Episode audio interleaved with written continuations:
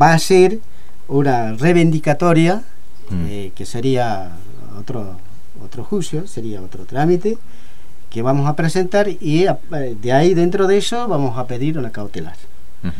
Y después hay una ley de la agricultura familiar dentro del país que está en vigencia. Yo soy registrado en el RENAF que yo tengo, que ampara la ley que no hay desalojo. A cualquier productor o cualquier desalojo eh, ampara. Yo creo que eh, tiene que haber una, una justicia, una ley donde ampara no solo a mí, creo que lo que me está pasando a mí y puede pasar a los otros también. Hay mucha gente que pasa.